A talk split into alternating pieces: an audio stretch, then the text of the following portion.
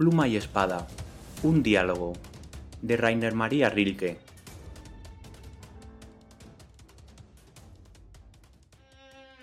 En un rincón de un cuarto había una espada. La clara superficie de acero de su hoja refulgía, rozada por un rayo de sol, con un brillo rojizo.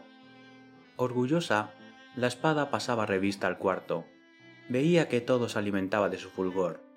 ¿Todo? Claro que no. Allí, sobre la mesa, ociosa junto a un tintero, yacía una pluma, a la que no se le ocurría ni por lo más remoto inclinarse ante la resplandeciente majestad de aquella arma. Esto enojó a la espada, que empezó a hablar de esta manera. ¿Quién eres tú, cosa indigna, que no te inclinas ante mi brillo para admirarlo al igual que los demás? Solo tienes que mirar a tu alrededor. Todos los utensilios están respetuosamente ocultos en profunda oscuridad. Solo a mí, a mí me ha coronado el claro y dichoso sol, señalándome como su favorita. Él me da la vida con su delicioso beso abrasador, y yo se lo recompenso reflejando su luz miles de veces. Solo a los príncipes poderosos les está permitido pasar ante mí con sus resplandecientes ropajes. El sol conoce mi fuerza, por eso vuelca sobre mis hombros el púrpura real de sus rayos. La sensata pluma respondió sonriente. Mira lo vanidosa y orgullosa que eres, y cómo te vanaglorias con el brillo prestado. ¿Acaso no somos ambas, piénsalo, parientes muy cercanos? Al ardor nos ha dado luz la solícita tierra. En estado primigenio, estuvimos las dos tal vez en la misma montaña, una al lado de la otra, durante siglos, hasta que el laborioso afán de los hombres descubrió las vetas de las provechosas rocas de las que nosotros formábamos parte. Al ardor nos sacaron de allí, ambas, hijas poco hábiles aún de esa ruda naturaleza. Habíamos de ser transformadas en útiles miembros del trajín terrenal, sobre el calor de la humeante fragua, bajo los poderosos golpes del martillo. Y así sucedió. Tú te convertiste en espada, te dieron una punta firme y grande, yo una pluma, fui provista de una fina y delicada. Si de verdad queremos hacer algo y trabajar, primero tenemos que mojar nuestra brillante punta, tú con sangre, yo solo con tinta. De verdad que esas palabras tan eruditas, interrumpió entonces la espada, me hacen reír. Es como si el ratón, ese animalito pequeño e insignificante, quisiera demostrar su parentesco con el elefante. Hablaría igual que tú, pues también él tiene, igual que el elefante, cuatro patas, e incluso puede jactarse de tener una cola. Al menos por eso, podría creerse que son primos. Querida pluma, tan inteligente y calculadora, tú solo has dicho aquello en que me parezco a ti, pero yo voy a contarte lo que nos diferencia. Yo, la refulgente y orgullosa espada, me ciño a la cintura de un valiente y noble caballero. En tanto a ti, a ti un viejo escribanillo te prende tras su larga oreja de burro.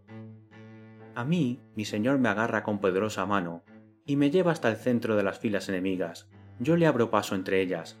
A ti, querida pluma, tu maestro te arrastra con mano temblorosa por encima de un amarillento pergamino. Yo me enfurezco terriblemente entre los enemigos y salto valiente y temeraria por aquí y por allá. Tú, en eterna monotonía, arañas tu pergamino y no te atreves a salirte siquiera un pedacito de las líneas que con cuidado te señala la mano que te guía. Y al final, al final, mis fuerzas se agotan, envejezco y me debilito, y entonces me honran como se honra a los héroes. Me exponen en la sala de sus antepasados y me admiran. Pero, ¿qué es lo que te sucede a ti?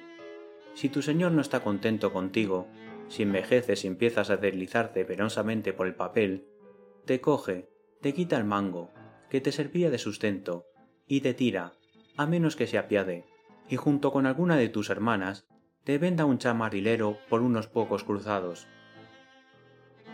Puede que en algún punto, repuso la pluma muy seria, no dejes de tener razón. Es cierto que a menudo no se me aprecia demasiado, y que me tratan muy mal una vez que he dejado de ser útil, pero no por eso el poder que tengo a mi disposición, mientras puedo trabajar, es pequeño, y estoy dispuesta a demostrártelo. ¿Me propones una apuesta? dijo riendo la arrogante espada.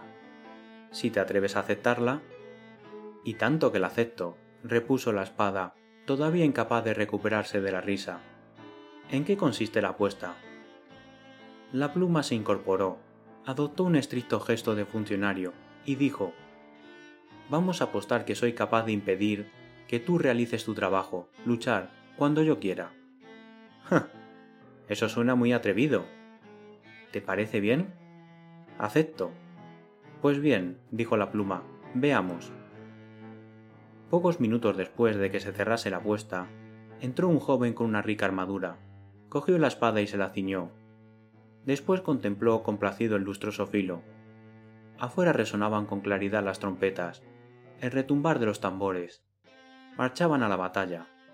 El joven estaba a punto de abandonar el cuarto, cuando entró otro, que debía de tener un rango superior a juzgar por sus ricas galas.